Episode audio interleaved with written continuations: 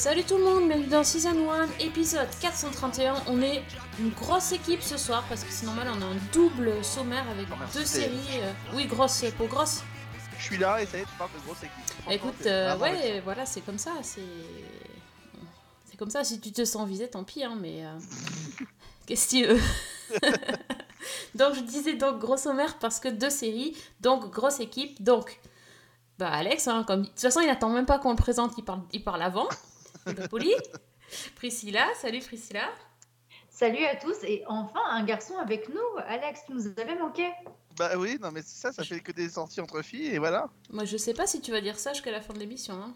on verra. Bon, je suis habitué avec toi, tu sais, ça fait, ça fait quand même 12 ans que je te pratique, hein, donc bon, Ouais, c'est ça.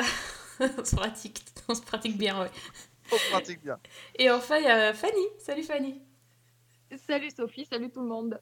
On fait une hola pour Fanny quand même, parce que oh, c'est voilà. Merci, j'apprécie beaucoup. Ouais, je t'en prie, ça me fait plaisir. Quel succès Fanny, c'est c'est incroyable. Bah ouais, en même temps, tu, es- tu es notre war machine, donc on doit te, on devrait te vénérer à chaque fois. Je pense. On en est là. hein. Si si. pas de pression, tu sais. Pas de pression, tout va bien. Tout va bien, tout, Tout va va bien. Bah oui. En même temps, pas de pression non plus euh, sur notre euh, notre série du de la soirée, enfin nos séries de la soirée. Alors il y en a une qui a été euh, attendue pendant très très longtemps Par Sophie.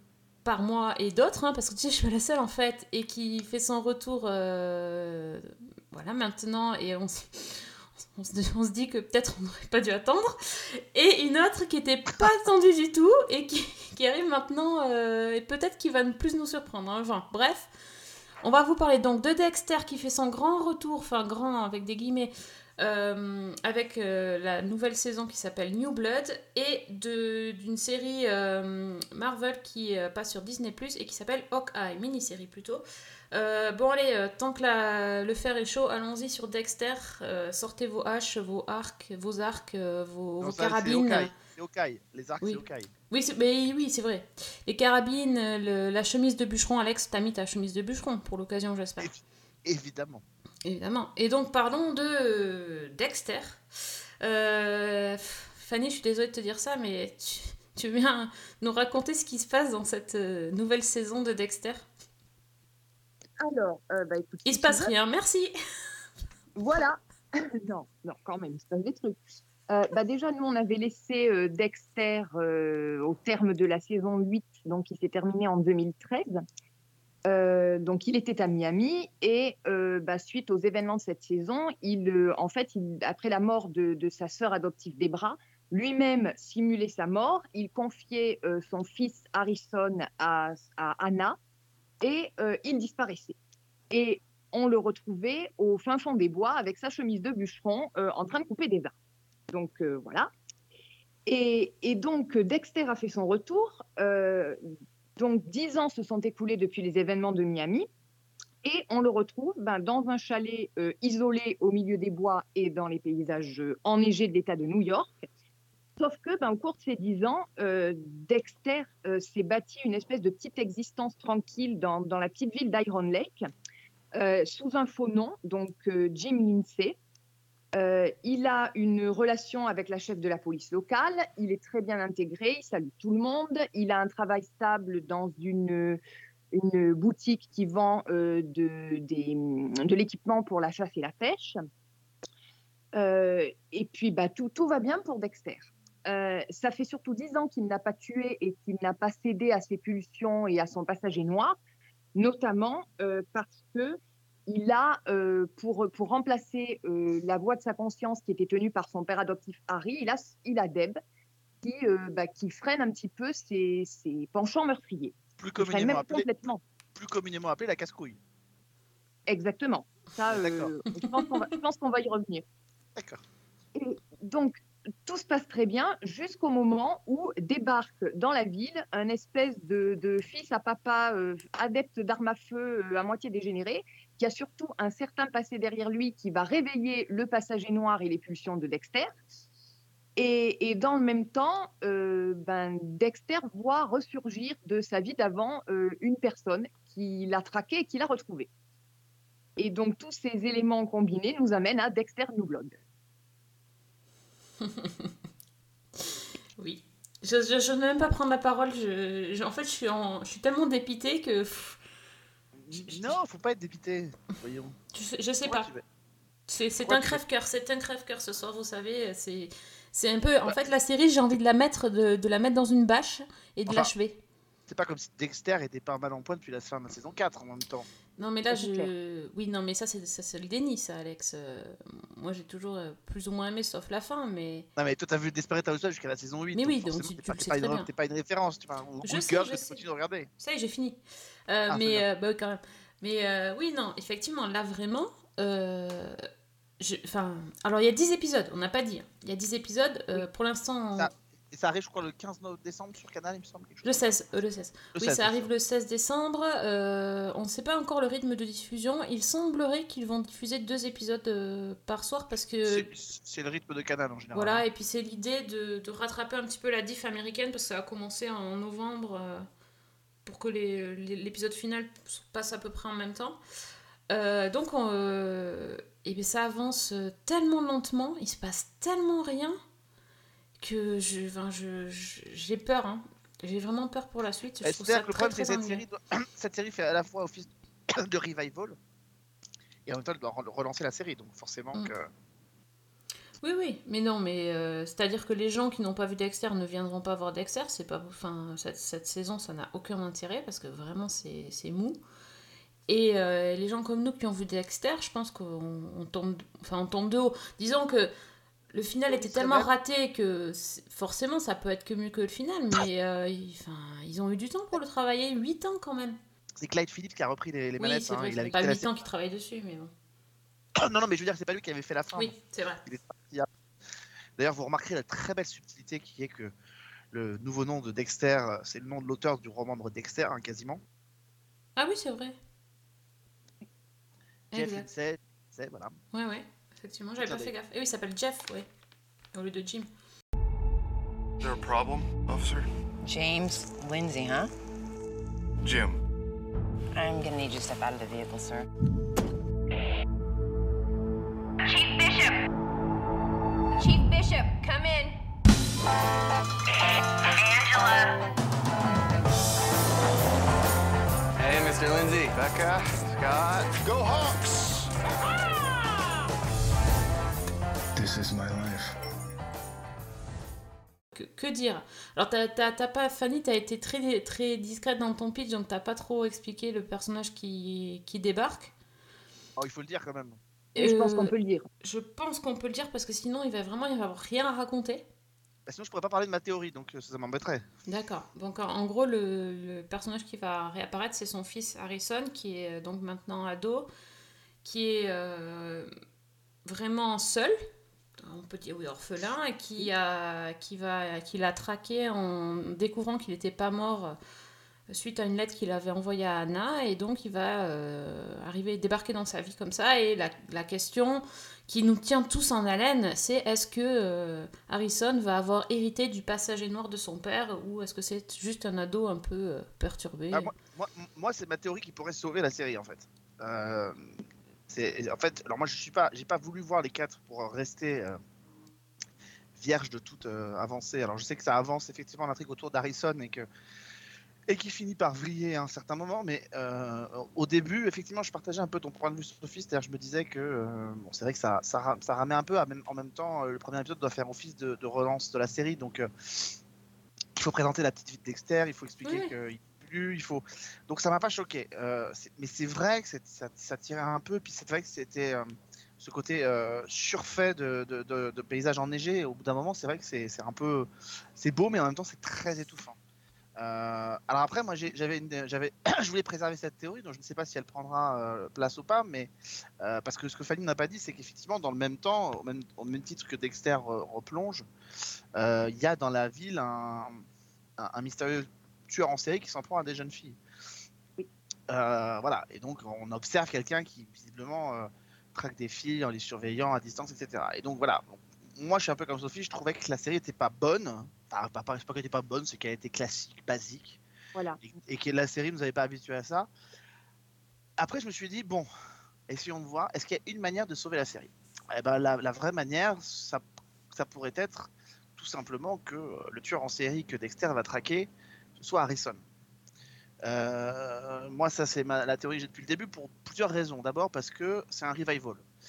Euh, que le revival pourrait, on pourrait se dire que cette nouvelle saison ferait un écho à la saison 1 de Dexter. Que la saison 1 de Dexter, c'était son frère qui était le, le tueur au camion frigorifique, et que en écho, on pourrait avoir son fils maintenant. Euh, Dexter n'avait pas hésité à tuer, à tuer son frère en fin de saison 1. Est-ce qu'il aura la même réflexe avec son fils? L'autre euh, hypothèse qui me faisait penser à ça, c'est qu'on a beaucoup pensé, on a beaucoup parlé que parmi euh, les, apparitions qu'on aurait dans la, saison, ce serait le Trinity Killer. Et donc la présence du Trinity Killer qui pourrait revenir. Alors normalement, il est censé être mort. Euh, et le Trinity Killer, c'est lui qui tue Rita, donc la mère de Harrison, qui est retrouvée au pied de la baignoire en fin de saison 4, comme Dexter avait été retrouvé au pied de sa mère dans une benne euh, dans laquelle il avait baigné. Et donc ma théorie était que Dexter va se retrouver à devoir, ou pas d'ailleurs, euh, juger son fils, euh, et là son code va en prendre un coup, et que peut-être que le Trinity Killer pourrait être le passager noir de Harrison. Et là, on peut pas te répondre parce qu'on peut pas spoiler en fait. Et là on peut pas répondre parce qu'on ne veut pas spoiler. Donc c'est. Mais- D'accord, oui. Non, mais Euh, voilà, mais, ouais. mais, mais- mais même si c'est pas la direction que prend la série en début de saison, de toute façon, je vois pas les, les auteurs nous, nous dire si c'est Harrison, ils ne nous le diront pas tout de suite. De toute façon, ils nous Non, emmèneront non, dans une autre sûr, direction. Ils nous emmèneront dans une autre direction, genre gamin insupportable qui prend des armes dans son lycée, mais pas, euh, mais pas tueur en série forcément. Donc euh, de toute façon, on nous le dira pas. Euh, on nous le dira qu'après. Voilà. Donc ça, ça fait partie de mes hypothèses. Mais si c'est pas ça, si on retombe sur euh, le, le mystérieux propriétaire, comme on voit plusieurs fois dans la série depuis le début, et qui se révèle être un tueur en série, on retombe sur une histoire basique. Mhm. Euh, et je peux pas m'empêcher de penser que je vois pas Clyde Phillips avoir euh, rempilé en disant euh, parce qu'ils disent bien, hein, on veut offrir finalement, ils relancent la série, mais il veut en fait, il veut aussi donner la fin que les gens n'ont pas eu. Mm.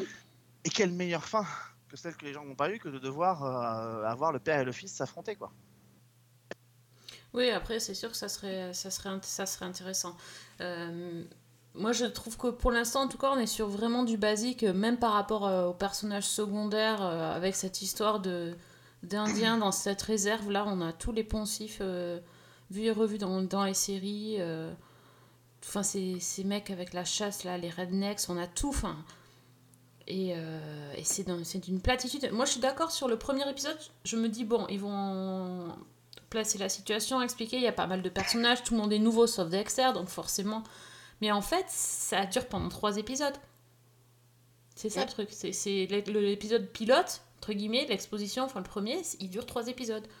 Donc après, euh, il reste, il y a que 10 épisodes, donc il se passe pas grand chose et voilà. Et c'est un peu. euh, Et puis le- le- la spécificité de la série Dexter, c'était quand même ce- cette espèce de, de voix off lancinante à chaque fois, qui commentait tout ce qui se passait, etc. Bon, maintenant on a Deb euh, à la place. On n'a pas beaucoup de, de moments où il parle avec sa voix, avec sa voix off. Il y en a, mais c'est très limité. On a tout le temps Deb qui est là, euh, qui, ça, casse, ça casse le rythme en fait.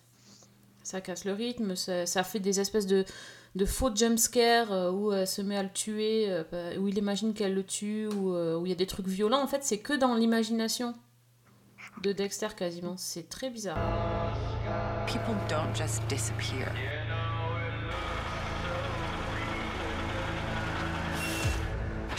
A reason. If she's right, how many other victims are there? I don't know. You are a serial killer. You love that you're getting away with murder and you cannot wait to kill again. Have you learned nothing? Le problème que j'ai vis-à-vis de, de cette saison de Dexter, c'est que je suis extrêmement ambivalente. C'est-à-dire que j'ai à la fois envie de voir ce que j'en attends, qui est à peu près ce que Alex a décrit, très clairement, et en même temps, j'ai envie d'être surprise. Donc, euh, c'est c'est pas forcément évident à concilier. Si, En- si, je, attends, euh, Fanny, Parce que ce serait quand même très surprenant que dans une série télé, on se retrouve euh, avec cette configuration-là, même si c'est celle qu'on attend. Ce serait très curieux- culotté de la part d'auteur de, de partir dans cette direction-là, parce que pour le coup, ce serait sacrément, sacrément gonflé comme parti pris. Ça serait gonflé, mais en même temps, euh, moi, personnellement, c'est ce à quoi je m'attends. Et c'est ce à quoi je m'attendais avant même le lancement de la série, en fait. Ouais, tu voulais vraiment qu'il y ait une confrontation euh, entre le C'est- père et fils. C'était l'idée que j'avais dès le départ. Ouais, ouais. Et que ça se finisse par Harrison qui tue Dexter. Oui. En tout cas, par une confrontation entre les deux. Donc, je, je- Oui, parce que de toute façon, s'il y a d'autres personnages qui meurent, on, on s'en on s'en moquera totalement. Les autres personnages ne sont absolument pas importants.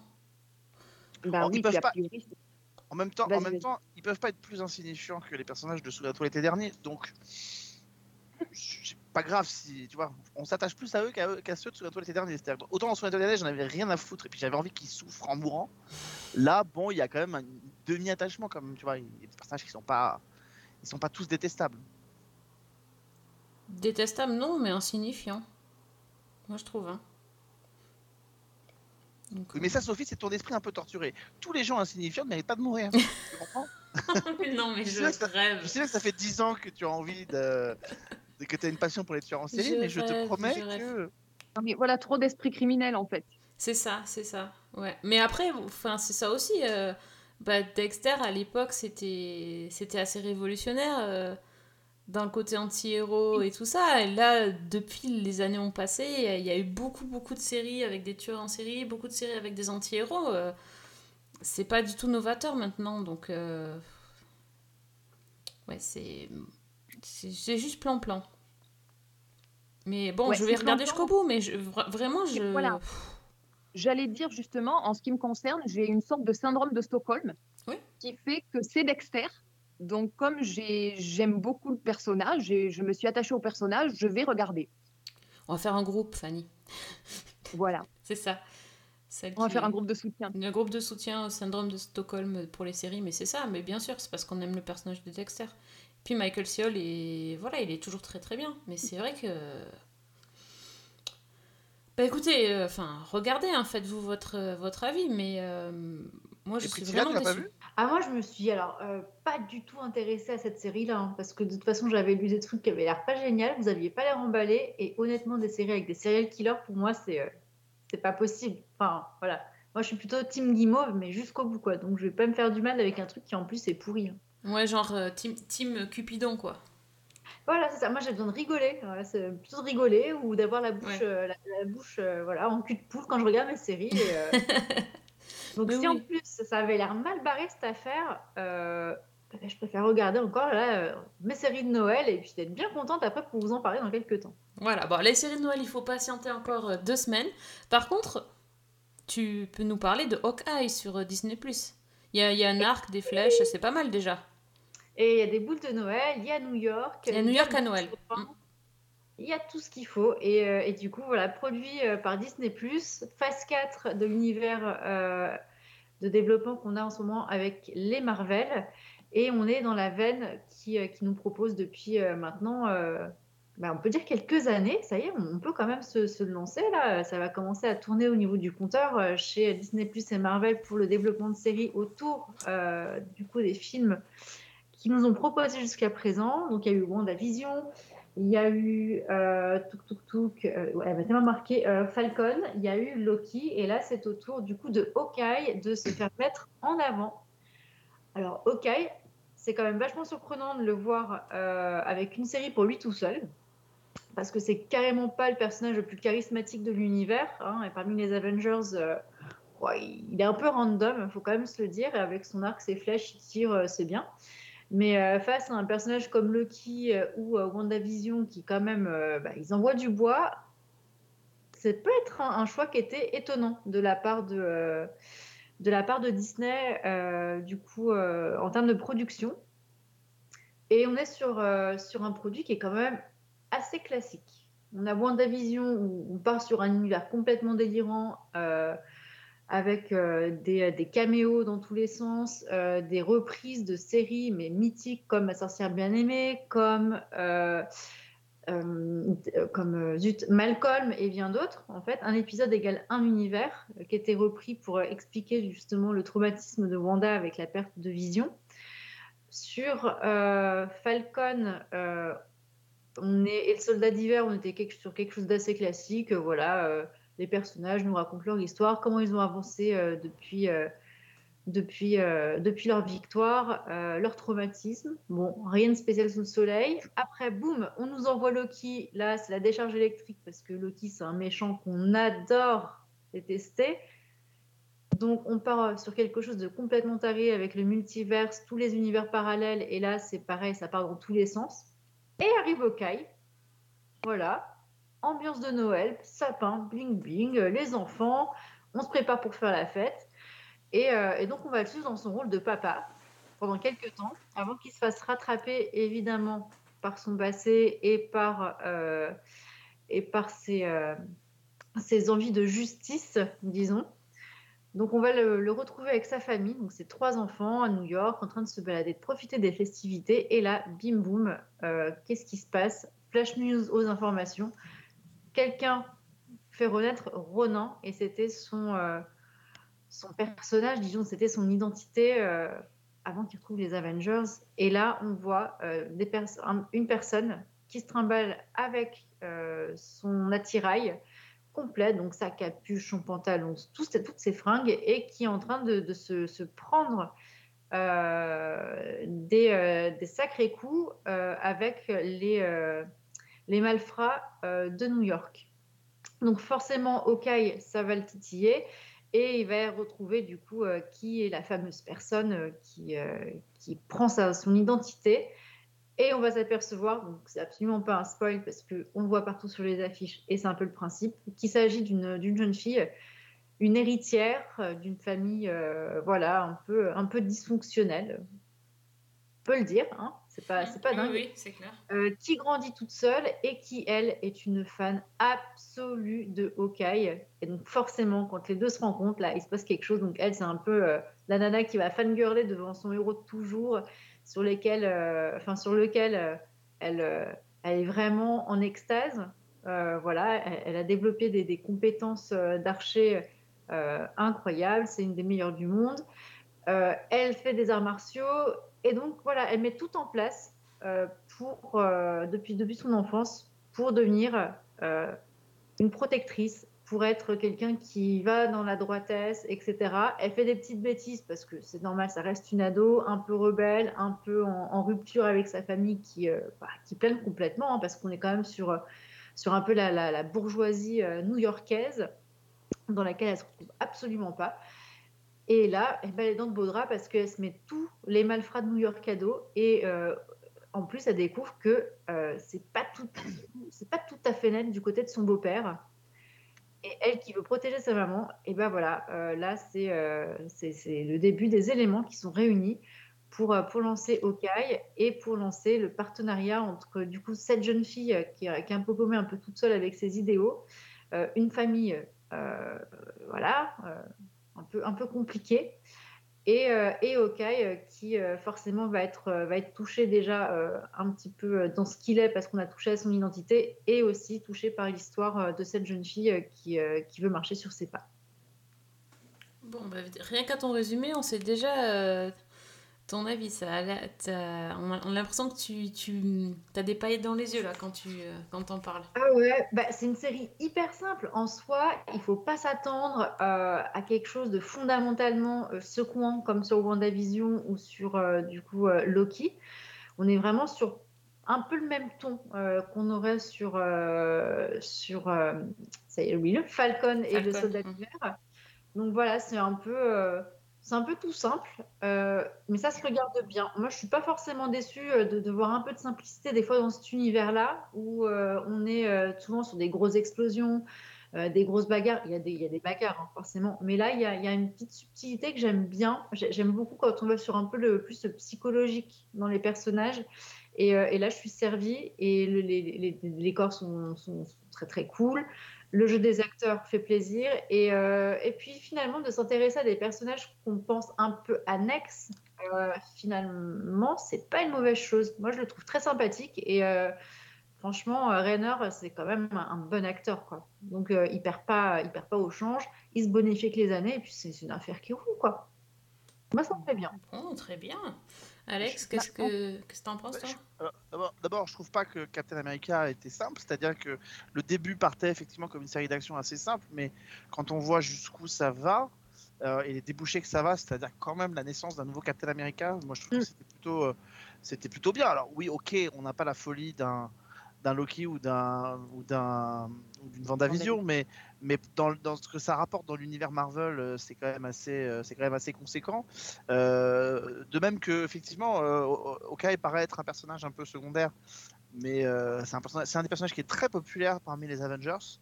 Certainement parce qu'il y a ce côté un peu justement non non héros comme les autres, Oui. c'est-à-dire pas doté de pouvoir et L'anti-héros qui fait du bien, on peut se reconnaître. oui, oui, oui, l'anti-héros, enfin, anti-héros ou pas, parce que même son passé de Ronin, euh, enfin, on a, à peine le temps de le voir. On comprend qu'il a tué des malfrats, mais euh, c'est vraiment tellement éclipsé dans, dans les Avengers que finalement, on, on- s'y arrête très très peu. Donc, euh, donc voilà, donc ce qui est intéressant, c'est quand même que Kate Bishop, il faut y expliquer, parce que l'un des éléments qu'on ne dit pas, mais qui est fondateur, et d'ailleurs, je trouve que ça rappelle l'autre univers qui est celui de DC Comics, c'est-à-dire que son père meurt pendant la, la bataille de New York, donc du premier Avengers.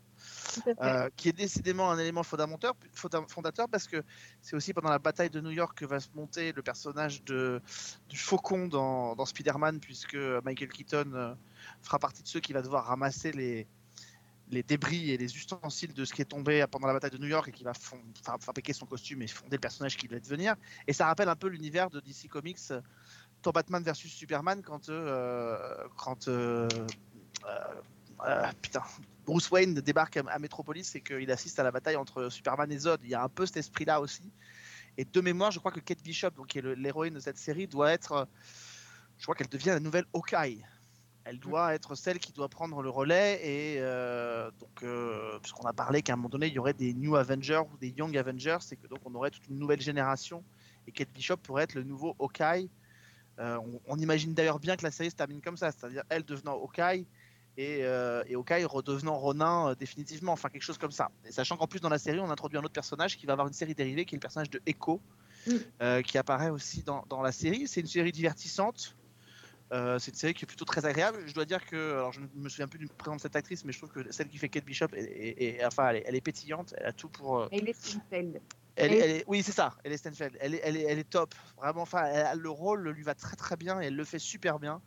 C'est-à-dire qu'elle a ce côté euh, très attachant de la girl next door. euh, euh, oui, alors, quand Priscilla dit ce côté fille de riche lui va pas, lui va pas, ça lui va pas, mais comme tous les, fils de riches dans les séries américaines, euh, ça lui va pas jusqu'à un certain niveau parce que ça lui va peut-être pas sa condition de fille de riche, mais en même temps, elle est bien contente de bénéficier de l'argent de ses parents pour avoir son propre appart.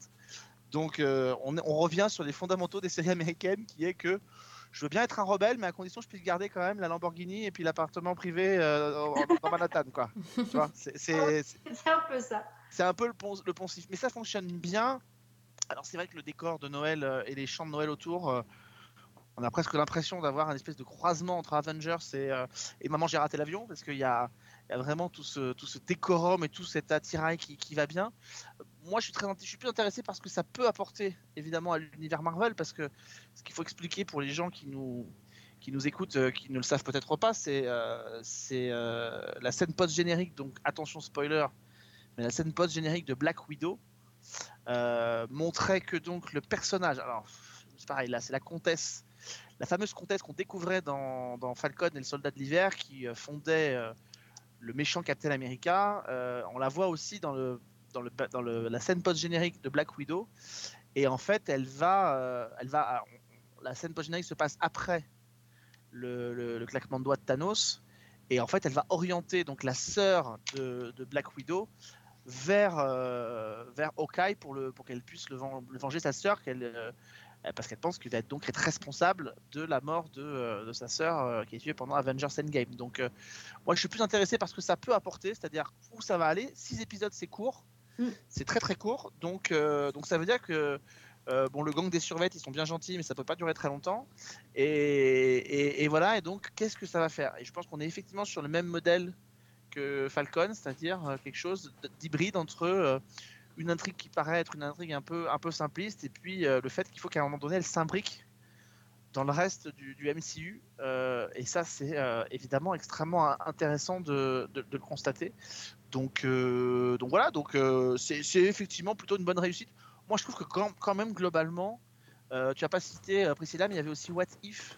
Oui, on en avait parlé dans un, dans un, autre, dans un autre podcast. Effectivement, ces univers parallèles, ils sont vraiment géniaux. Enfin, géniaux. Ces réécritures en inversant les, les rôles, en mélangeant les personnages, c'est quand même bien vu. Hein. Moi, je trouve que c'est piloté. hein. et ça ouvre sur le multivers aussi. C'est ça qui est extrêmement intéressant. C'est le multivers de Loki, ouais. Sur le multivers de tout en fait. C'est-à-dire qu'on on sent bien que là on a on a une on a quelque chose qui une brèche qui s'ouvre qui est hyper intéressante. Mais en tout cas voilà comment ça va se greffer dans le reste du MCU. Moi je trouve que c'est effectivement très réussi et je trouve que Disney globalement euh, honnêtement sur Marvel il réussit plutôt bien toutes ces séries. Moi j'ai pas été déçu vraiment partout. Par j'aime certaines séries plus que d'autres. Mais là, pour l'instant, je trouve que c'est quasiment, pour moi, c'est quasiment un sans faute. Je prends mon pied sur chacune des séries et je me régale à chaque fois que je les regarde. Ah, c'est très positif Alors. tout ça. Fanny? En, en- en ce qui me concerne, ça fait un petit moment que vous me parlez chinois, Ah parce bon, que je le dis à chaque fois, tu me moi, le je, je n'y connais rien, ou du moins pas grand-chose, parce que quand même, depuis euh, quatre séries maintenant, je commence à avoir quelques bases, mais vraiment quelques bases. hein, C'est-à-dire qu'il ne faut pas trop m'en demander. Et donc, euh, je connaissais le personnage de Hawkeye. euh, J'ai abordé la série euh, sans vraiment savoir à quoi m'attendre, ni sans connaître grand-chose. Et finalement, je trouve que, alors, dans le hors euh, connexion avec le MCU dont parlait Alex, c'est vrai que c'est peut-être la plus accessible et la plus simple pour quelqu'un comme moi. Mm. Euh, parce que l'histoire est très classique finalement, parce que euh, y a même les, les- comment dire, tout ce qui peut précéder euh, au niveau du MCU, au niveau de Thanos, au niveau de, de- de tout ce qui, qui précède l'histoire, euh, finalement c'est assez bien expliqué, même si c'est fait brièvement. Enfin, moi, j'ai pas été du tout perdue. Et j'avoue que le rythme, euh, j'ai été beaucoup plus facilement dedans que dans des séries comme Vendavision où j'étais complètement perdue, que dans Loki ou même que dans euh, Falcon.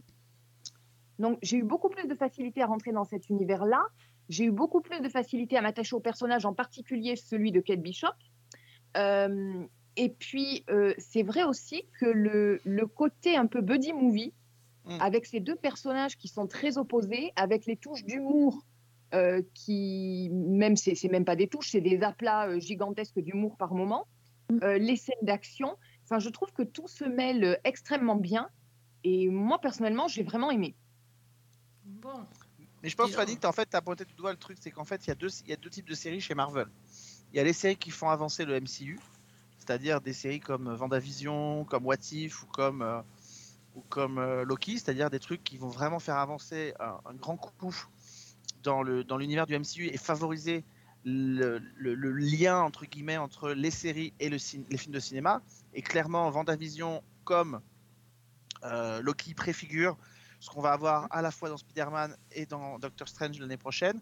Et, Eh puis, il y a- il y, a des séries qui viennent s'intercaler entre les deux et qui ont plus pour fonction, en fait, à contribuer à lancer des nouveaux personnages. Euh, je sais que parmi les séries qui sont annoncées chez, chez Disney+, on parle de Secret Invasion, qui est en fait celle qui va faire le lien avec notamment la fin de, de Vendavision, c'est-à-dire euh, Monica Rambeau qui part dans l'espace euh, avec l'invasion des Kree, etc. Donc ça, ça va être encore une série très dense pour l'univers du, MCU. Et puis des, des séries comme She-Hulk ou comme d'autres séries qui vont nous permettre de découvrir des, des choses très, très intéressantes. Donc voilà, donc euh, c'est euh, c'est extrêmement intéressant. D'ailleurs, Fanny, moi je, je te conseillerais, Oui. plus pour ne plus être largué, il y a un bon moyen effectivement de découvrir les, les- les univers, l'origine du MCU finalement quelque part, c'est de regarder un des derniers films qui vient de sortir, qui est Les Éternels. Parce que ça présente finalement les premiers à être arrivés sur Terre et qui lance un peu la, la franchise. Ça peut être un, un- un bon moyen euh, pour ne pas se, pour ne pas être largué quoi. Mais euh, mais je comprends que tu t'accroches plus sur ce genre de séries qui ont plus effectivement cette fonction de lancer des nouveaux personnages et qui donc peuvent drainer un public plus euh, plus novice. Disons que, si tu veux, dans Vendavision, euh, par exemple, c'est pas que j'ai pas aimé, au contraire, j'ai beaucoup aimé, mais j'avais parfois l'impression de. Tu sais, quand quelqu'un raconte une blague et t'es le seul à pas la comprendre, Ben, Oui. genre, tu savais pas qui était Monica Voilà. Rambeau, quoi. par Non, mais exemple. moi- Oui, mais moi, je, alors moi, je t'avoue que je me souvenais plus non plus. Et ça, c'est pas gênant. Ce qui est plus gênant, c'est effectivement euh, le passif entre Vanda avec Vision, euh, euh, Voilà. le, le- le- et puis son côté. Alors, si en plus tu connais pas l'univers, tu sais pas qu'elle devient la sorcière rouge, tu sais pas que. Voilà, donc c'est. euh, Voilà. Ouais, Oui, c'est une sorcière, quoi. en fait, c'est tout. Oui, c'est-à-dire qu'en fait, Ouais. dans Vendavision, euh, Vanda reprend son personnage euh, Oui, oui. euh, des, des- des X-Men qu'elle pouvait pas prendre avant parce qu'ils n'avaient pas les droits. En gros, hein, je la fais courte, mais c'était exactement ça en fait. En fait, c'est vraiment ça, c'est-à-dire l'impression de, de- Je profite de la série, mais je passe à côté de plein de trucs. Mm. Euh, sensation que je n'ai pas du tout sur euh, Hawkeye. Ouais, je pense que Hawkeye, c'est vraiment euh, plus une série pour les néophytes. euh, et, euh, Enfin, et ça, c'est- c'est ça, ça, c'est ce que vous pouvez dire à partir du troisième épisode parce que vous savez pas ce qui va vous attendre dans le quatri- du quatrième au sixième. Et oui, Tout à fait. moitié là, hein, la moitié de la diffusion effectivement, Ouais. et le dernier épisode, ce sera pour le 22 décembre. Et là, moi, je pense qu'on finira par avoir des, on finira forcément par avoir des surprises parce que euh, ça, c'est la spécialité de toutes les séries. À un moment donné, doivent trouver une connexion avec euh, avec cet univers-là, y compris quand il y a des nouveaux personnages. Parce que, par exemple, au cinéma, euh, Shang-Chi, qui est l'un des nouveaux personnages lancés cette année, euh, paraît dans un univers qui est quasiment isolé par rapport au reste du MCU, et la scène post-générique rattache à tout l'univers, notamment à Doctor Strange. Donc, en fait, tout est fait pour être connecté. C'est-à-dire que c'est la vraie volonté de Kevin Feige, qui est le, le patron de chez Marvel Studios, qui dit en fait, il a la fonction showrunner suprême, c'est-à-dire qu'il il fait en sorte que tout soit lié. Et évidemment, son but, c'est que les gens voient les séries sur Disney Plus et se disent putain, il faut que j'aille au cinéma pour voir la Mhm. suite, pour comprendre oui. l'ensemble du Ouais. truc, et inversement, que euh, ceux qui vont au cinéma et qui se disent mais attends, mais si je veux comprendre tout, ça veut pas dire que tu veux pas comprendre si t'as pas vu l'un et l'autre, mais que tu as des. Évidemment, moi qui suis un grand fanat de Marvel, qui ai vu tous les films Marvel et toutes les séries, je suis hyper intrigué de. ça- les connexions. Moi, je trouve que après 23 films et je sais pas combien de séries, je, n'arrive pas à être blasé par ces connexions-là. Je suis très bon public, mais je suis pas blasé par ces connexions-là. Moi, ça m'éclate toujours de les voir faire les connexions et de voir comment ils vont, euh, ils vont lier, euh, ils vont lier tout cet univers-là, quoi. Donc, euh, donc en ça, c'est quand même assez, assez fort de leur part à eux, quoi. Quelle que soit la qualité des films, qui sont pas toujours, pas toujours égaux, mais, mais c'est assez balèze. C'est pour Mais ça qu'il faut toujours avoir un fan de Marvel dans son entourage euh, que tu peux appeler ou euh, contacter en pour qu'il t'explique les scènes post-génériques. Mais tu vois, même pour quelqu'un comme moi qui est néophyte, ce qui est intéressant, c'est aussi la création de cet univers-là. Oui. Et les, les connexions qu'il peut y avoir. Et la connexion, et puis aussi le fait qu'on creuse certains personnages, parce que ça j'aime bien aussi qu'on qu'on leur donne des colorations, parce que c'est vrai que dans Avengers, ils sont tellement les uns sur les autres, euh, que des fois on est un peu frustré euh, de ne pas avoir euh, son petit chouchou qui est un peu mis en avant. Et là, pour le coup, moi ce que je trouve super cool avec ces séries, c'est qu'on laisse du temps à ces personnages-là, on, leur donne euh, un peu droit au chapitre, et, j'aime beaucoup, beaucoup ce- ce- ce- cette idée-là.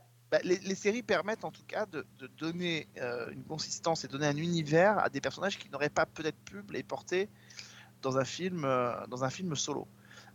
Euh, donc ça c'est le principe de, ces séries-là. Après il y a l'exemple parfait qui est euh, celui de Falcon, puisque effectivement euh, ça commence par une série parce que Falcon et le Soldat de l'hiver on peut pas les mettre peut-être dans un film tranquille avec leurs personnages. Et puis ça devient Captain America à la fin, nouveau Captain America, et du coup ça devient le quatrième film Captain America qui sortira au cinéma dans les prochaines années. Donc tout ça, c'est quand même, c'est quand même quelque chose qui est assez fort. Mais les séries servent à ça. Et par exemple, là, ce qui va être intéressant dans les prochains, dans les prochains mois, c'est de voir comment euh, Netf- enfin, Disney Plus va réintégrer dans son giron l'univers des séries, Dis- des séries Netflix. Parce qu'on commence déjà à dire que euh, dans euh, Spider-Man qui sort au mois de décembre, l'avocat qui va défendre Peter Parker, ce sera le Matt Murdock de la série Daredevil de Netflix. Qui Ah. pourrait, du coup, être réintégré dans le MCU. Voilà, ça fait partie. Alors pour l'instant, ça n'a jamais été confirmé, c'est dans aucune bonne annonce, mais ça fait partie des, des spéculations qui est que Matt Murdock défendrait, euh, défendrait Peter Parker, euh, dont l'identité a été dévoilée à la fin du dernier film Spider-Man, et que donc euh, Matt Murdock et donc Daredevil pourraient réintégrer le MCU. Et on parle aussi euh, de éventuellement Luke Cage qui pourrait revenir et de euh, pourquoi pas Jessica Jones. Donc euh, il y a vraiment une volonté de réintégrer euh, tous les personnages. Et ben ça va en faire des séries pour Fanny là. hein. Oui, c'est ça. Non, mais ce qui, est, ce qui est- Non, mais ce qui est flipp- ce qui est vertigineux, je me dis, pour quelqu'un comme Fanny, par exemple, c'est que ce qui est vertigineux, c'est de se dire, quand même, quand on, pense à tous les tendus qui sont, enfin, ils sont en train de construire un univers. On, on parlait des, euh, Priscilla parlait tout à l'heure des trois premières phases. par rapport à la quatrième qu'on vit en ce moment, mais les trois premières phases paraissaient déjà quand même très denses et très riches. La quatrième phase qu'ils sont en train de préparer pour la- avec cette phase-là et les phases suivantes, c'est juste colossal. C'est-à-dire, on est dans un truc qui s'étend au fin fond de l'univers. Je disais, les Éternels dressent quand même les fondements de l'univers tel qu'on le connaît, euh, tout en ouvrant vers des perspectives qui sont euh, gigantesques. Euh, effectivement, Loki a ouvert sur un, un univers dingue avec un, méchant in- incroyable comme euh, Kang le Conquérant. Euh, on, se retrouve avec des choses qui promettent. euh, et les annonces faites par Disney euh, au début du mois de novembre sur les nouvelles séries qui vont être faites, ça, n'annonce pas une simplification des, choses. Donc, euh, donc on va avoir un univers qui d'ici 5 ou 6 ans va de- devenir incroyable. Quand on va réintégrer dedans, imaginez, pour l'instant on n'a pas encore réintégré Blade, par exemple, euh, qui, va, revenir dans le MCU. On n'a pas réintégré les X-Men, mais qui, à mon avis, à un moment donné, vont réintégrer. Parce que je vous rappelle que là, dans Falcon, la ville dans laquelle se trouve euh, Emily Van Camp euh, à Hong Kong, c'est la ville qui normalement abrite aussi un certain Wolverine. Donc en fait, ces univers-là doivent revenir. Et puis il y a les 4 fantastiques. Dites-vous que quand on va avoir fait tout ça, moi j'attends qu'une impatience, c'est de me dire comment ils vont faire un prochain Avengers. C'est-à-dire que ça va être un joyeux bordel. Il va faire tous les- 6h30 le film. C'est-à-dire qu'il va y avoir. c'est-à-dire, Je sais pas si vous vous souvenez de Avenger Endgame où il y a euh, 250 héros à la fin pour euh, ouais. défoncer Thanos, mais le prochain Avenger ça va être ça. C'est-à-dire que je... ils vont avoir créé un tel univers que il va falloir, il va falloir récompenser tout le monde quoi.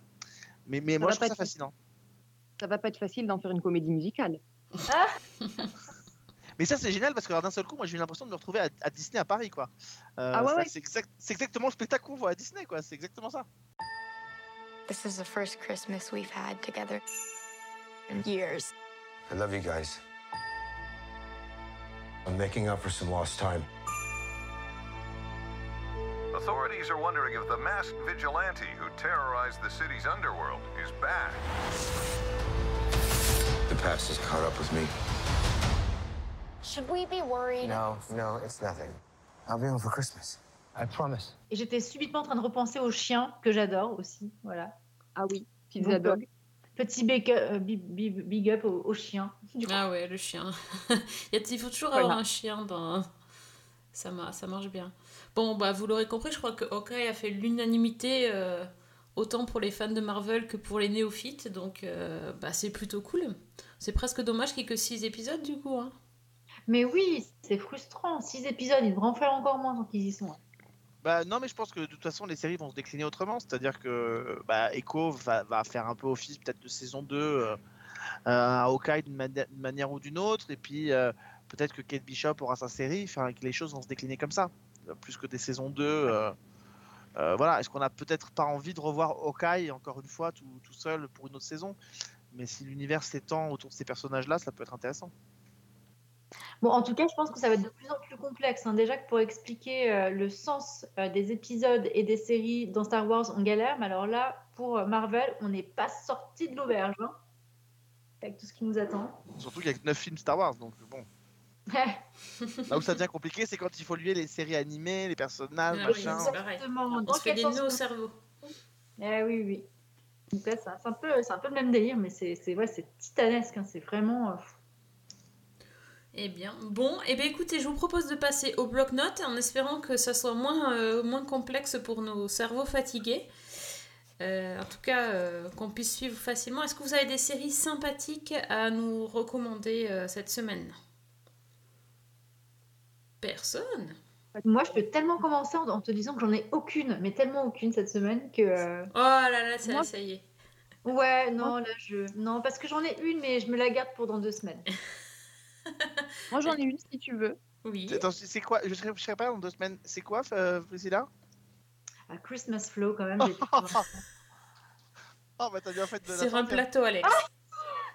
Ah, bah je te remercie parce que moi j'allais demander si je pouvais donner une série à ne surtout pas regarder. Est-ce que j'ai le droit du coup? Bah, dans deux semaines, tu viendras critiquer. Je peux, euh, Sophie euh, il attendait que ça, Priscille. En fait, c'est tout un piège. hein. J'allais te dire, it's a trap, it's a trap. Mais non. Bon, allez, Alex, fais-toi plaisir parce que vraiment, tu... c'est parce que tu fais le Grinch et que tu veux pas parler des, des séries de Noël. Alors, vas-y. Ah, mais non, mais c'est d'ailleurs je ne pensais pas. En... Non, je savais pas que c'était un piège parce que je pensais pas que c'était ça quand même. Ouais, bien sûr, Euh, bien sûr. Ah, non, non, non, mais non. je- En fait, je le craignais un peu, mais je n'espérais pas. Euh, écoutez, c'est pas grave, Priscilla, ne pas avoir que des qualités. Euh, donc, Christmas Flow, donc c'est la comédie, euh, la nouvelle comédie. dans deux semaines. Qu'est-ce qu'il me fait Pourquoi tu nous spoil dessus tout de suite? Parce que moi, je serai pas là dans 15 jours, donc j'ai envie de me déchaîner sur Christmas Flow maintenant, tu vois. Donc, euh, donc je, je voulais juste te dire, donc Christmas Flow, en gros, hein, c'est l'histoire d'une euh, journaliste féministe qui décide d'écrire un article à charge contre un rappeur qui est joué par Taïk, euh, qui euh, fait des paroles euh, féministes, dans, misogynes dans ses, dans ses chansons de rap. Évidemment, ils vont se retrouver tous les deux dans un grand magasin au moment de Noël. On sent qu'il va se passer quelque chose, mais évidemment, rien ne va se passer correctement, jusqu'à ce qu'évidemment, ils tomberaient dingue amoureux, parce que ça se finit toujours comme ça dans les comédies romantiques de Noël. Alors, Christmas Flow, comment vous dire? C'est un petit peu tout ce qu'il fallait pas faire, en fait. C'est-à-dire que, grosso modo, c'est pas très bien joué, déjà. Mais bon, ça, à la limite, Taïk, c'est son premier rôle, on pourrait lui faire. Il est charismatique. Je lui reconnais quand même d'être très charismatique, le garçon. Euh, il prend bien possession du truc. Chérine euh, Boutella, qu'on avait vu dans, dans Arsène Lupin, dans Lupin avec Omar Sy, elle fait le job en tant qu'héroïne euh, de, de comédie romantique. Elle est mignonne, elle est sympa. Mais alors, à côté, oh mon Dieu. C'est-à-dire qu'on veut nous faire une comédie romantique moderne en y ajoutant une dose de féminisme. Mais tous les personnages féministes de la série sont tous plus caricaturaux les uns que les autres.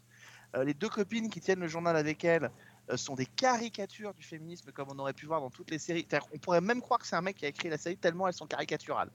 Euh, et puis c'est un enchaînement de bons sentiments, c'est un enchaînement de trucs. Alors c'est le principe des comédies romantiques. Au-delà du, format évidemment comédie romantique où on retrouve effectivement ces archétypes là, donc ils sont pas faits pour être ensemble, ils finissent par s'aimer et par et, et- et- et les apparences tombent. Mais alors derrière, il n'y a rien de moderne. C'est, on a l'impression d'avoir vu l'histoire 15 000 fois. Et puis surtout, bah, moi je suis désolé, mais quand euh, euh, je comprends pas déjà, il y a deux auteurs qui sont dedans qui sont de très bons auteurs, c'est Henri de Burme et Victor Rodenbach qui ont signé euh, des séries qu'on aime bien chez Les Season One, euh, hein. les e-compagnies ou encore les grands, qui sont de très bons auteurs. Je ne sais pas ce qui leur a pris avec cette série-là. Qui, alors eux qui essayent toujours de trouver des formats innovants, des choses qu'on n'a jamais vues à côté, qui essayent toujours d'avoir quelque chose de nouveau.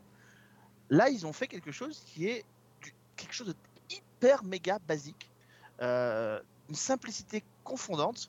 Euh, et alors là où moi je suis vraiment en colère, c'est qu'à côté il y a donc une troisième auteure qui est Marianne Levy, qui est une journaliste série euh, que je connais, qui, est, une fille très sympathique, mais enfin quand même qui nous explique depuis 15 ans que les séries françaises, globalement, dans toute leur euh, grande majorité, à part Arte et Canal+, sont pas à la hauteur et sont pas aussi bonnes que les séries anglo-saxonnes. Bah, euh, si quand on devient auteur, c'est pour faire euh, une série comme celle-ci, bah, j'ai envie de lui dire, en termes de comédie romantique, c'est pas une série à la hauteur des anglo-saxons non plus. hein. Euh, ils le font très bien depuis des années. Moi, je suis beaucoup plus sensible à des séries comme Dash and Lily sur Netflix ou même Home for Christmas qui vient du Danemark, euh, qui avait aussi des postulats qui auraient pu être très simples, mais qui sont faits de manière jolie. Enfin, il y a quelque chose qui me- vraiment me plaisait beaucoup. Mais là, franchement, pour moi, euh, j'ai regardé. Alors, heureusement, on est préservé. Il y a que trois épisodes. Ça dure pas trop longtemps. Euh, mais euh, c'est une. pour moi, je dis, c'est pas possible, quoi. C'est pas possible. Tentative, première tentative d'une comédie romantique de Noël. Je veux dire, on aurait fait ça sur TF1 avec les téléfilms de Noël qui passent le, le soir sur TF1 à 21h. Pour moi, ça aurait été exactement pareil, quoi. C'est, c'est- pour moi, c'est, c'est quasiment du même niveau. Donc, je suis très, je suis très déçu parce que j'avais envie de vraiment dire du bien parce qu'il y a Henri Deburme et qu'il y a Victor Rodenbach qui sont des gens que j'aime beaucoup. Mais là, et Nadège Loiseau, précise, à la réalisation, c'est elle, Sophie, qui avait réalisé une belle histoire, tu sais, sur France 2, Oui. euh, qui est une très bonne réalisatrice. Mais là, pff, je comprends pas. Alors évidemment, en plus c'est français, donc euh, il y a de la neige, mais pas trop, parce qu'en France il neige, mais pas trop. Donc du coup, on n'a pas toute la neige qu'on voudrait. Donc en fait, même là, il y a, il y a une- il y a une- il y a quelque chose de trop, de trop peu à tous les étages. Bref, Oh là là, t'as t'as vidé ton sac là, Alex. Hein perdez pas votre temps. Il y a Dash and Lily et Home for Christmas. là, en tout cas, pour, pour moi, là, c'est vraiment essai touché coulé. Salut. On m'a dit d'attendre ici. Je, j'attends les flics de toute façon. Ben moi j'attends mon Uber. Marcus, Y'a le taxi, vas-y viens, on y va. Je peux te faire sortir d'ici moi si tu veux. je peux me débrouiller seule. Et puis je connais bien le personnage. hein. Je connais tes chansons, tes clips. D'ailleurs, on a écrit un article sur toi. Enfin bref. Joyeux Noël.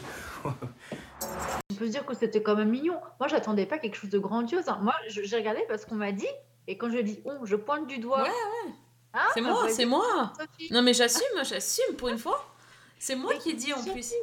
Mais ouais, et pour une, et pour une non-guimauve comme Sophie, et ben franchement, pour qu'elle dise c'est cool, moi je me suis dit, oh ah, je vais regarder, alors que j'étais pas du tout chaude. Parce que je me suis dit, oh, Taïk, moi je le vois dans Danse avec les stars, qu'est-ce qu'il vient faire là, quoi Donc bon, je me suis dit, ouais, il navigue sur le flot, euh, c'est bien, euh, ils vont bien en ce moment. Non, tac, il euh, navigue sur le Christmas flow. Ah. Oh, oh, oh, il allait le chercher loin. du coup, je me suis dit, mais qu'est-ce qui trafique là? Donc, euh, j'étais genre, série française, ça allait vraiment un peu cucu. Alors, ça allait complètement. Je suis d'accord avec toi, Alex, quand tu dis que les personnages euh, féministes sont ultra caricaturaux. Mais franchement, j'en avais tellement rien à cirer. Ça se regarde bien. J'avais Mais pas non, mais de réfléchir. Mais je, mais je suis d'accord Voilà. avec toi, mais enfin, excuse-moi, c'est quand même le, le prétexte. Mais trois épisodes, par contre, mais trois épisodes, moi, je suis quand même. Alors, pour moi, c'est pas une série. Là, c'est le seul truc. C'est Bah, pas c'est une mini-série, si. Bah, les mini-séries, c'est trois, Trois épisodes. ça- épisodes, mais ah, c'est même pas une mini-série. Là, Bah, c'est une si. mini-série, là. Bah, Eleven- tu prends une série anglaise comme Eleven, c'est quatre épisodes. Si, les mini-séries, c'est le principe, c'est qu'il y a un nombre d'épisodes assez court défini dès le départ. Ça, c'est pas gênant. Mais le, tu dis, tu dis, c'est pas très grave, je m'en foutais des personnages féministes. Mais attends, c'est le, le propos. C'est le propos qui est véhiculé par les que, en auteurs. fait, alors, je, suis est pas allée dire- suis pas tout à fait au bout de mon truc. Euh, C'était que surtout, en fait, qu'ils soient caricaturaux, euh, je m'en fous un peu euh, dans le sens où, euh, bah, s'ils avaient envie de traiter le personnage comme ça, euh, c'est que c'est des profils aussi qui existent. Donc, en soi, pour moi, c'était pas ultra gênant. Et je pense qu'il y en a qui sont même, peut-être, euh, il y a des, des- femmes qui sont encore plus virulentes que ça. Donc, bon, ils ont envie. De toute façon, sur une série en trois épisodes, si tu pousses pas un peu le curseur ici ou là, même si c'est maladroit, du coup, ça pourrait être un peu fade. Donc là, il y a peut-être eu, comment dire, un espèce de d'effet boomerang où ça les a plutôt desservis. Mais, euh, mais finalement, de tirer le trait en jouant un peu sur les caricatures, bon, voilà. Attends, Et puis juste finalement, juste je, peux, juste rebondir sur un truc que tu as dit. Tu me Oui. dis, elles, elles ont traité les personnages féministes comme ça parce que certes, il y en a qui existent comme ça. Mais pardon, Il y a de la tout. plus- Oui, mais d'accord, mais excuse-moi, quand, euh, les, quand dans l'autre dans l'autre sens, et on l'a entendu, je ne sais pas combien de fois, des auteurs te montrent euh, des séries, et je parle par exemple des séries historiques, et je sais qu'on en a mentionné dans cette émission, des Mm. séries historiques dans lesquelles on n'a pas de personnage féminin moderne, quand les auteurs se défendent en disant euh, bah oui, mais c'était une époque où il n'y avait pas que des femmes qui étaient euh, euh, puissantes et tout, et qui pouvaient être des femmes un peu euh, qui n'avaient pas forcément la place qu'elles ont aujourd'hui. Les, mêmes montent au créneau en nous disant oui, mais c'est un scandale, il faut quand même montrer ces femmes qui existaient à cette époque-là, etc. Donc on peut pas, d'un côté, leur reprocher aux séries quand ils le font, et de l'autre, ne pas se l'appliquer quand on crée sa, sa propre série. C'est pas possible. Ah, bah, si ça vient de l'autrice, enfin, si ça vient Non, de- je dis pas que ça vient de l'autrice en particulier, mais Ah, on en connaît tous des journalistes, enfin, pardon, les journalistes en France notamment, euh, sur plein de médias, et on en connaît, sans en citer, sans faire de pub, ce serait trop d'honneur pour certains qu'on a eu dans cette émission. Mais franchement, euh, on, on en connaît. Euh, je veux dire, si demain tu fais une série historique dans laquelle t'as pas un personnage féminin qui est fort euh, et qui est un petit peu euh, moderne et un petit peu truc, elles vont te dire. Bah oui, mais pourquoi être allé choisir, euh, pourquoi ne pas parler de ces femmes qui étaient aussi à cette époque-là, loin des clichés que celles que l'on connaît Et là, d'un seul coup, on a une série où le postulat de base, c'est de dire on va sortir des, des clichés habituels et on va y insuffler du féminisme, et pour avoir des, personnages féministes caricaturaux. Et ça sert à rien en fait de le faire du coup. Ça servait à rien d'avoir ces Mais, mais moi, j'ai. Enfin, par rapport à ce que tu dis, moi, j'ai pas pris ça comme euh, une comédie romantique. Moi, j'ai pris ça comme une parodie. En Mais c'est pas voulu pour être une parodie. Ah, mais moi, j'étais complètement dans la parodie, quoi. Alors, Mais pour- pourquoi t'as senti ça, du coup Eh euh, ben parce que parce qu'en fait euh, les, les justement les personnages sont hyper caricaturaux. euh, bah tu par, tu parlais des, des, des deux nanas, euh, pas l'actrice principale, la personnage principal, mais les deux actrices, de, les deux autres femmes des Simone là. Mais enfin la, la meuf de putain je sais même plus comment il s'appelait la, la, meuf de Marcus là, Manon qui est jouée par Camille Lou.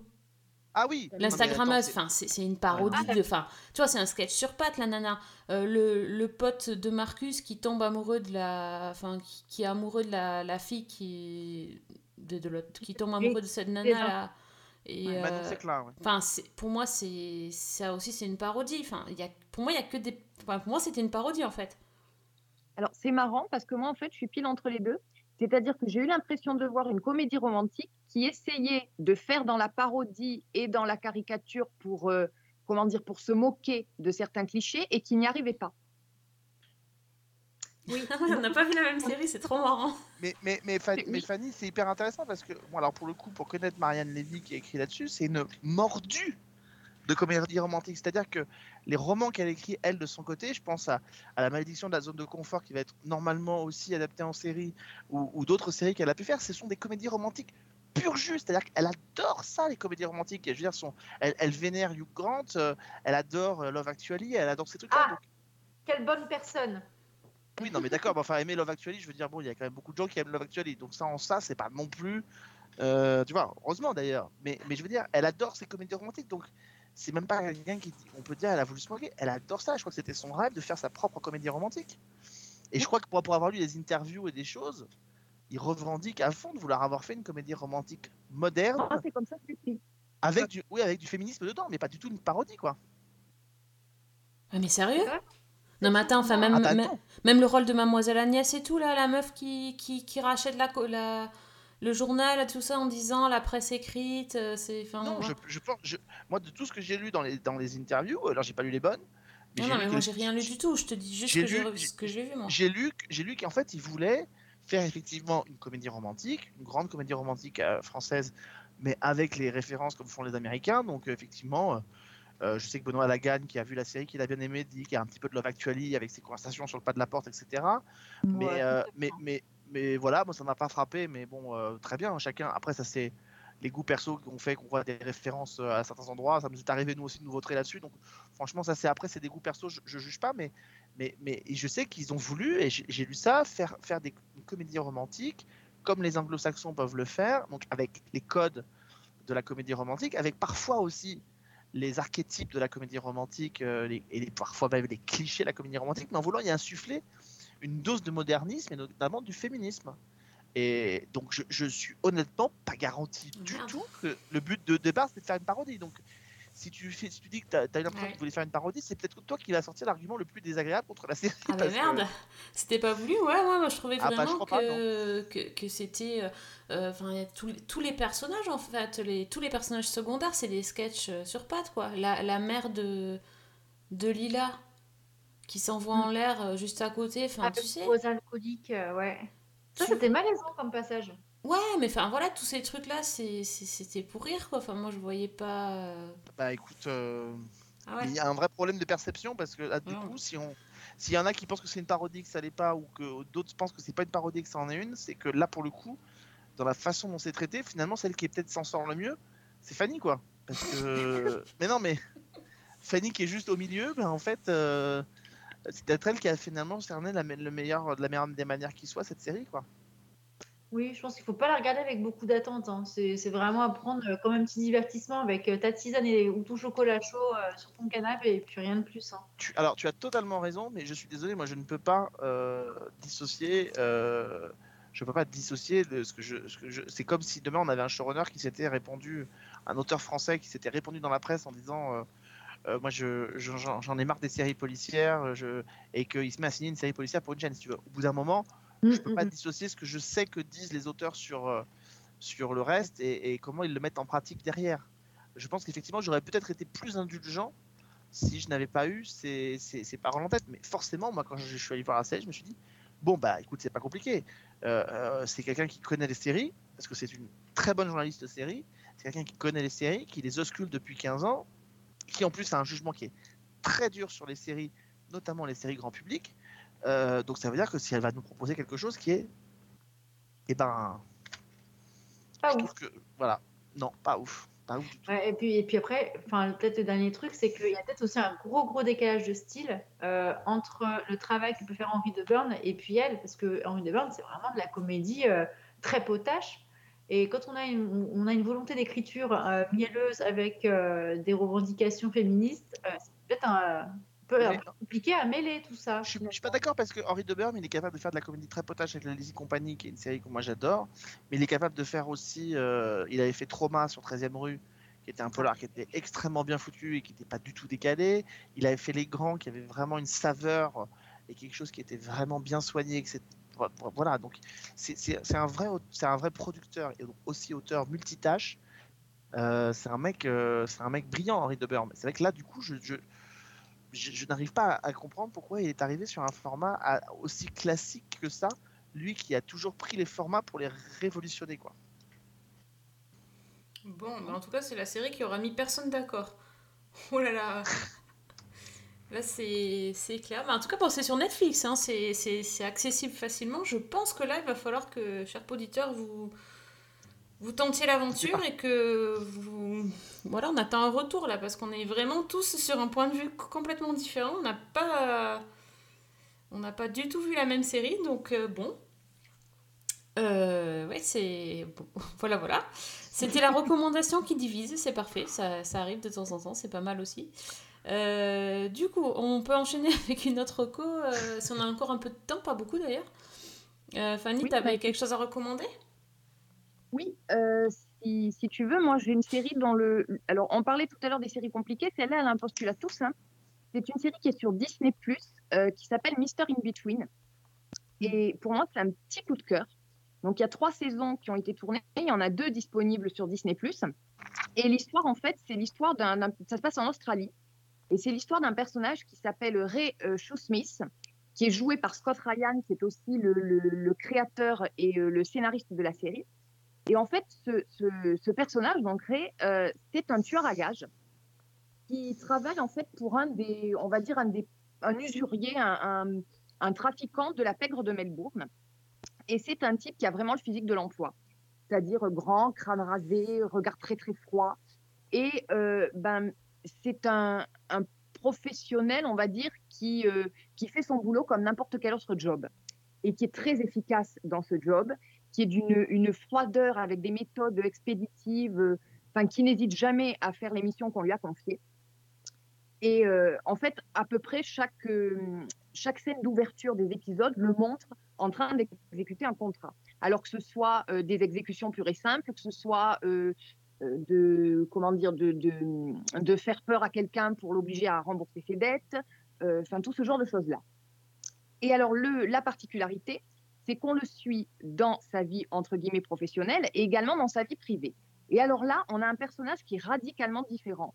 C'est-à-dire un type qui mène une vie euh, tout à fait tranquille, tout à fait banale.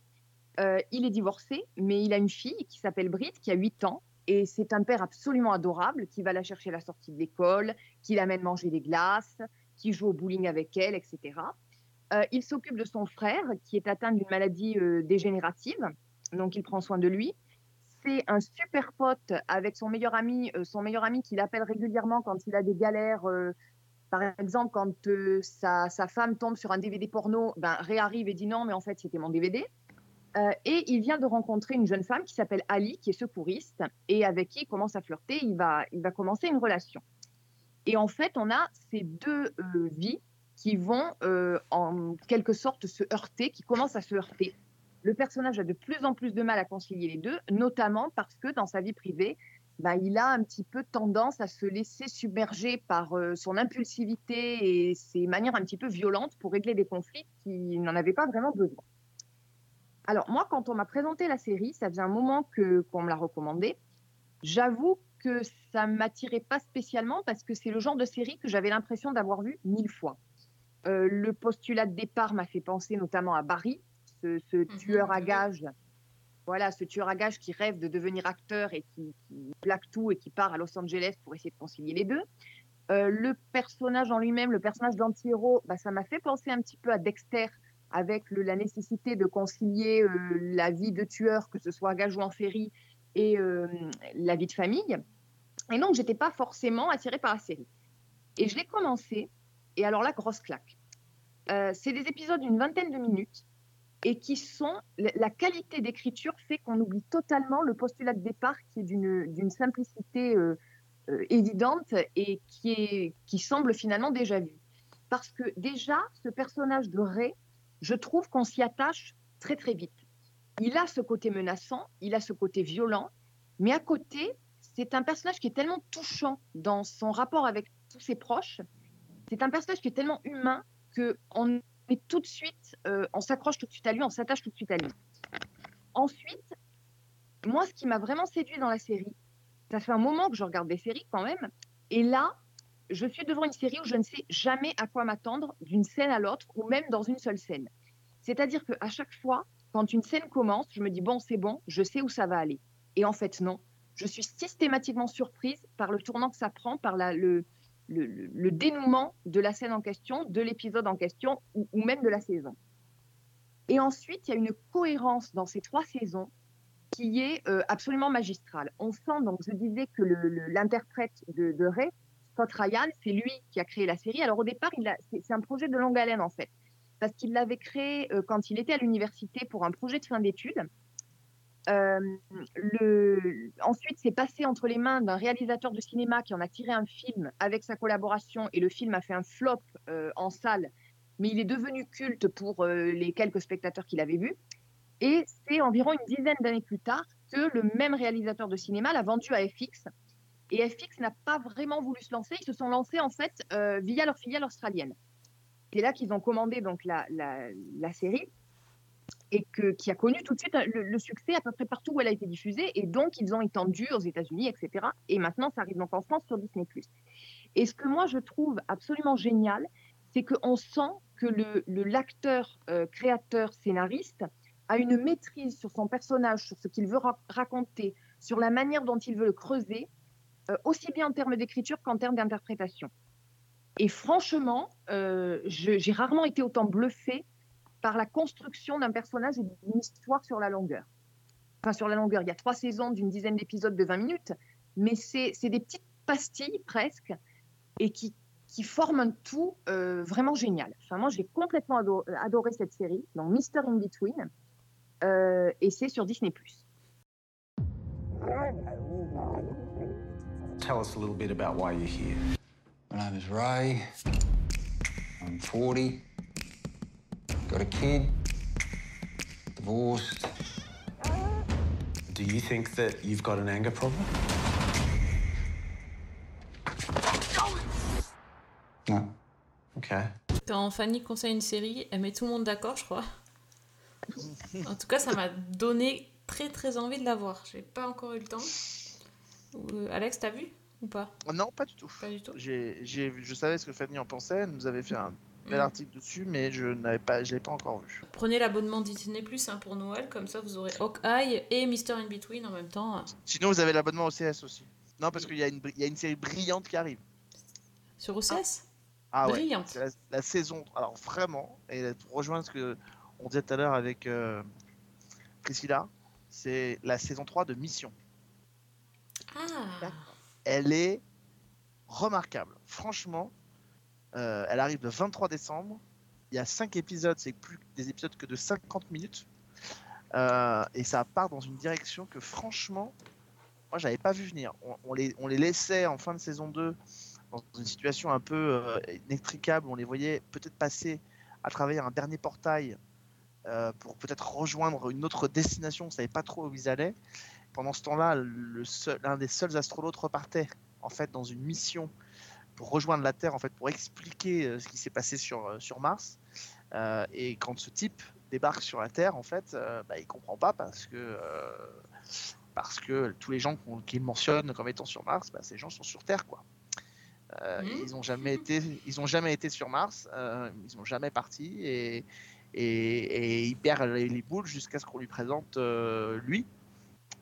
Et il a son alter ego qui débarque dans la salle d'interrogatoire et, et, et voilà. Et donc on, on va partir dans une espèce de, de périple pour comprendre euh, qu'en fait, euh, euh, alors on ne sait pas qui, quoi, comment, ça je vous le dirai pas parce qu'il y a un spoil, mais quelqu'un a, fait un, quelqu'un a fait une action qui a créé une, on parlait tout à l'heure d'univers parallèle, qui a créé une branche parallèle à l'histoire, comme la saison 6 de Lost.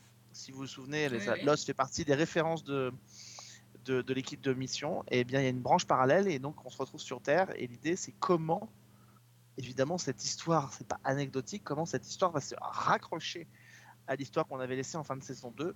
Ça, vous le saurez dans les dernières minutes du cinquième épisode de la série, qui est le dernier épisode a priori de la série en plus. Mais euh, voilà, on va partir dans un univers qui lorgne plus du côté de, euh, de dark, euh, de, des choses comme ça, donc avec des univers parallèles, des, des, des, des, des- par, des flash sideways, des, enfin voilà, on est sur des trucs très particuliers.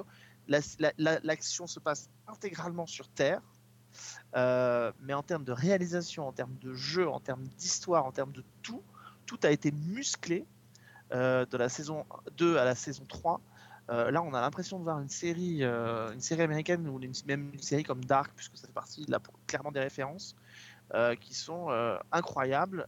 et évidemment, vous ne pourrez pas vous empêcher de penser à Lost encore plus en voyant cette saison, et notamment à la saison 5 et la saison 6 de Lost. Si vous vous souvenez de Jacob et de son Némésis, eh bien, c'est un petit peu ce que Mission essaye de faire aussi là. Euh, voilà, donc je vous en dis pas plus parce que je veux vraiment pas spoiler. La saison 3 de Mission, alors regardez peut-être les premières saisons, histoire de vous remettre dedans parce que l'intrigue est quand même un peu complexe. Il faut quand même se souvenir de tout ce qui s'est fait, notamment le personnage de Barbara Props qui euh, avait un côté euh, euh, Terminator dans, le, dans la saison 2, euh, puisque ce personnage était quand même une espèce de d'androïde fabriqué par un père qui a perdu sa fille. Enfin voilà, c'était terrifi- terrifiant.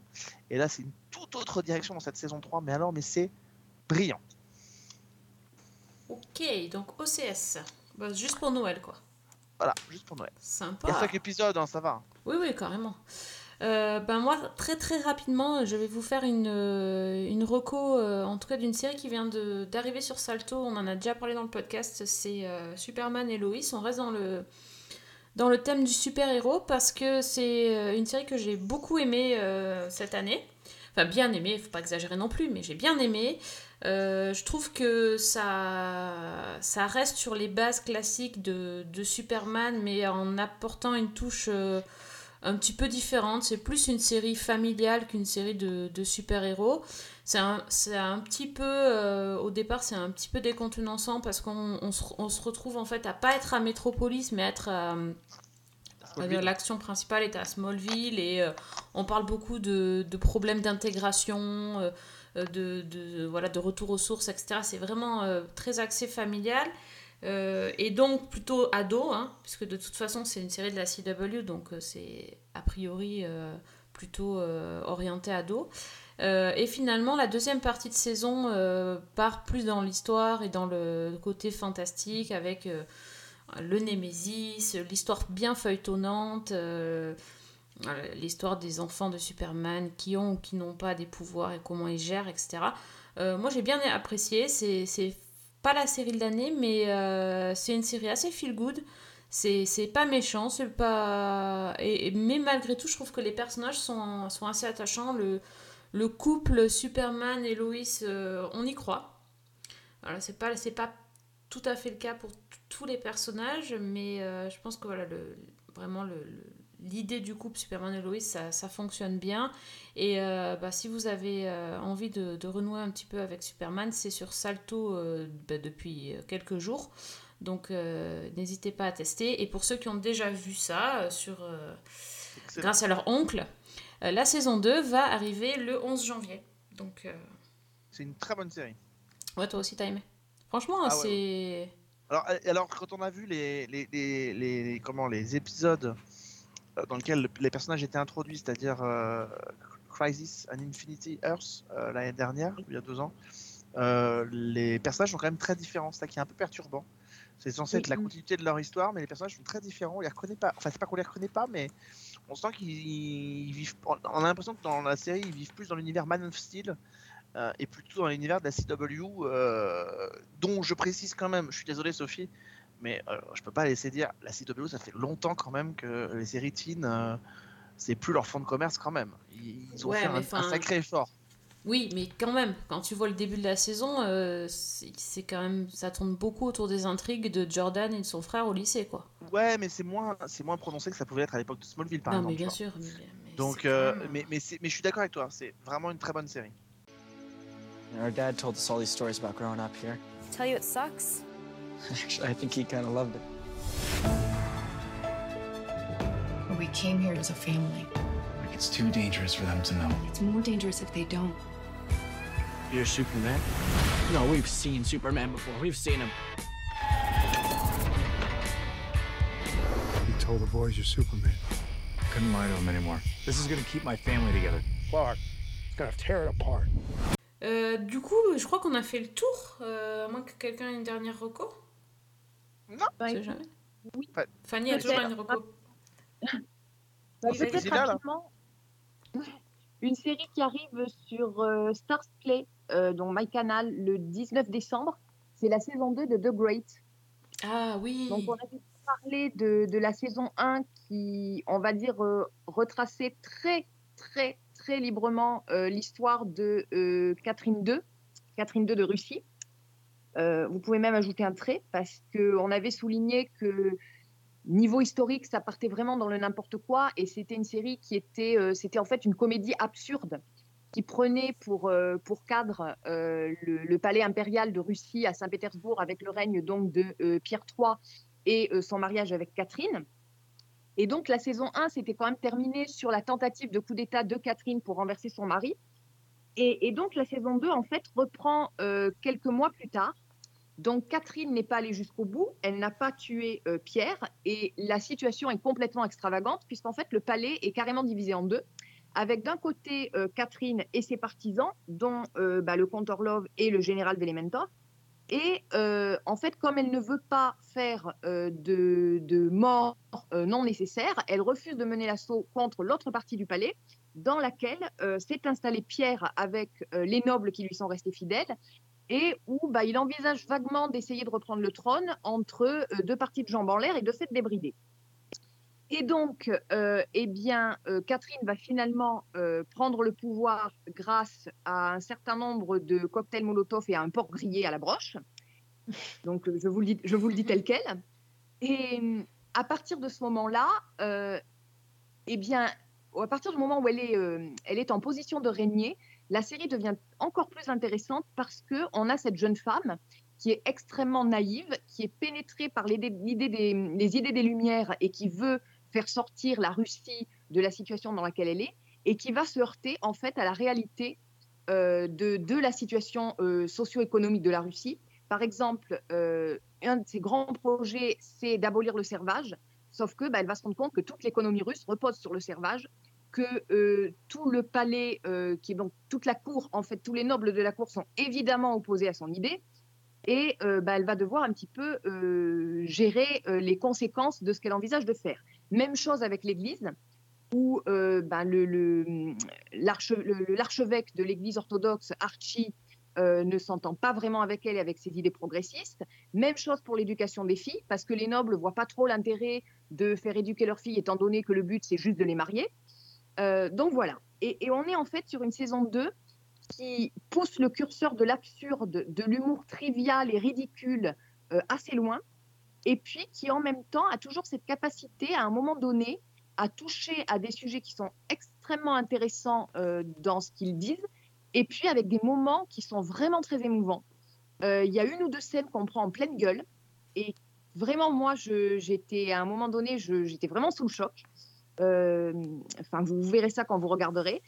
En plus, c'est toujours porté par les deux acteurs principaux qui sont exceptionnels. Donc, Catherine, elle est jouée par Elle Fanning, que je trouve absolument délicieuse dans ce rôle. Et Pierre, c'est euh, Nicolas Hoult, qui lui est, est génial dans la manière dont il arrive à être drôle et terrifiant à la, à la fois dans la même scène. Et attachant, et, on a envie de le baffer aussi. Les deux. Absolument. Dans la même scène, tu, tu trouves que le personnage est absolument adorable et puis complètement flippant. C'est vraiment une performance. euh, Et puis alors spéciale dédicace quand même, puisque Catherine reçoit dans cette saison la visite de sa maman, Johanna, qui est jouée par Gillian Anderson. Donc là, évidemment, grosse pensée Oh là. pour Sophie. Voilà, merci Fanny. Voilà. Et, et Gillian Anderson qui joue ce personnage. Alors, c'est un personnage qui lui correspond très bien, je trouve, parce qu'il y a ce côté euh, euh, hiératique et qui est en totale contradiction avec le côté déjanté de la série. Et ça lui va très, très bien, même si elle ne reste que 2-3 épisodes sur, euh, sur 10. Mais enfin, The Great saison 2, je trouve que c'est vraiment euh, un essai qui est réussi par rapport à la saison 1 que j'avais déjà beaucoup aimé. Et là, euh, I bless our new leader, Catherine the Great. Calling yourself the Great? Of course. seems arrogant. It is if you're not great. If you are, it is just calling things what they are. J'ai une question. Elle joue bien pour une fois, euh, Oh Mais, Mais elle pourquoi, bien pourquoi On lui a dit de venir, c'est pas possible. Elle Moi, joue bien comme d'habitude. Ah bon? Non, pas comme d'habitude, non. Oh là là là là. D'habitude, elle fait du Enfin, Gillian Anderson. Non, même pas. Qu'est-ce que ça veut dire ça, monsieur? Non, là, Bah écoute, là, euh, si je- tu compares avec son, son personnage dans euh, Sex Education, par exemple, il y a, il y a quand même un Un grand gap. fossé. D'accord. Ouais, il y a un gap. Moi, je te fais, de toute façon, je te fais confiance aveuglément. Mais quand même. Disons que pour toi, qui juge son jeu de façon un peu dure, on va dire, le personnage lui va comme un gant. Ouais. Voilà. Il y a- il y a- vraiment, c'est un personnage qui est, qui est froid, qui est, qui est comment dire, qui est, qui est pas expressif, mais parce que c'est le personnage qui veut ça. Et donc, euh, voilà. Je reconnais que j'ai été un peu provoque, mais j'adorais Gillian Anderson dans, dans X-Files, donc je, je ne renie pas, mais j'ai eu l'impression longtemps après qu'elle avait tendance souvent à être, euh, à être un peu enfermée dans un espèce de jeu, euh, de jeu où j'avais l'impression qu'elle faisait, qu'elle était Gillian Anderson beaucoup plus que, que le personnage qu'elle incarnait. Voilà. Donc je, je- voilà. Désolé Sophie. Non, Je- pas- Elle va être formidable. Et de toute façon, j'allais quand même regarder The Great saison 2, même s'il n'y avait pas eu Gillian Anderson dedans. Donc tu vois. Da- eh bien, Parce que eh bien, cette série est vraiment chouette. Oui, mais je pense que là, c'est vraiment une saison où tu passes du rire aux larmes euh, à la réflexion, à te dire mais, mais qu'est-ce qu'ils ont foutu, etc. Donc on est bien d'accord que historiquement, on oublie complètement, parce que Oui, bah d'ailleurs, le sous-titre de la série change. C'était euh, une histoire parfois vraie, et ça devient une histoire généralement fausse. J'adore. Voilà. C'est bien adore. dit. Moi, je me la mets de côté, celle-là, je vais, je vais la regarder dans peu de temps, mais pas tout de suite, parce que pour la prochaine émission, on va regarder une série française. Et il va falloir que Alex revienne deux fois de suite. Est-ce que je vais, su- est-ce que je vais survivre? Je ne sais évidemment, pas. tu vas survivre. Tu vas t'engager à ne pas critiquer Gillian Anderson dans la prochaine Mais émission. évidemment, j'adore. Gillian Anderson. J'adore Gillian Anderson. Bon, j'espère bien. En attendant, si on veut discuter avec toi ou te lancer des tomates ou si Marianne Lévy veut t'écrire, c'est où? Ah, saleté Comment Tu fais ton Cyril Hanouna, tu me jettes à la vindicte populaire C'est ça. Je te remercie. Eh bien, on, me- on peut m'écrire sur at season 1 avec un 1. Voilà. C'est moi derrière le petit personnage violet. Tu vois Ah, c'est toi, c'est toi. Le, ouais, le violet te va très bien d'ailleurs. je, je le sais, d'accord. Bon, non, donc, non, euh, at Alexandre Le Train ou at la loi des séries, c'est comme vous voulez. très bien. Priscilla, pour t'envoyer des recos de téléfilms de Noël et de, de séries qui font du bien. Alors, moi, vous pouvez m'écrire sans problème sur la vraie Pris. Voilà, sur Twitter. Ok. Et Fanny, pour t'envoyer des chats ou des, des boules de cristal Des Snoopy. Ou des euh, Snoopy. Fanny, elle, Allegra. Voilà, c'est parfait. Voilà, chacun a son petit, euh, son petit message, c'est bien. Si vous avez, si vous avez votre, vos, vos- les pages Twitter de Fanny et de moi, vous avez le bon goût d'un côté et le mauvais goût de l'autre. Comme ça, vous avez le bon équilibre. Le yin et le yang, c'est ça, c'est ça, Le yin et le yang. euh, voilà. Ouais. Je, je suis le mauvais goût, elle est. la- la- voilà. la- Oh, tu rigoles. Moi, j'avais pris ça à l'envers, tu vois. Ah bah non Fanny, t'es bien trop modeste, hein. C'est bien trop modeste, Fanny, mais pas du tout, ça va pas. Quand Il même. faut savoir que j'assume tout, tu vois. Moi, mes mauvais goûts, je les assume. donc, Elle était euh, prête à m'insulter alors qu'en fait c'était moi que je traitais de mauvais goût. Pas Mais du oui, tout, comme quoi, c'est magnifique. Ah, c'est je beau. suis trop gentille. Ouais, ouais, oui, c'est ça, c'est ça. Bon, mais merci à tous les trois euh, et on dit merci à nos auditeurs aussi qui nous écoutent, qui souffrent avec moi parfois. Non, je, je plaisante. On vous adore. Merci pour vos messages, les auditeurs. En tout cas, vous êtes top. Et euh, n'hésitez pas donc à nous laisser un petit message sur euh, at Season 1 ou sur, euh, sur Facebook et écoutez nos anciens numéros sur iTunes, euh, SoundCloud et chez l'ami Fred, les chroniques de Cliffhanger Co. On T'as vous oublié donne- quelque chose? Oui. T'as oublié quelque chose? Excuse-moi, je suis désolé, t'as oublié quelque chose.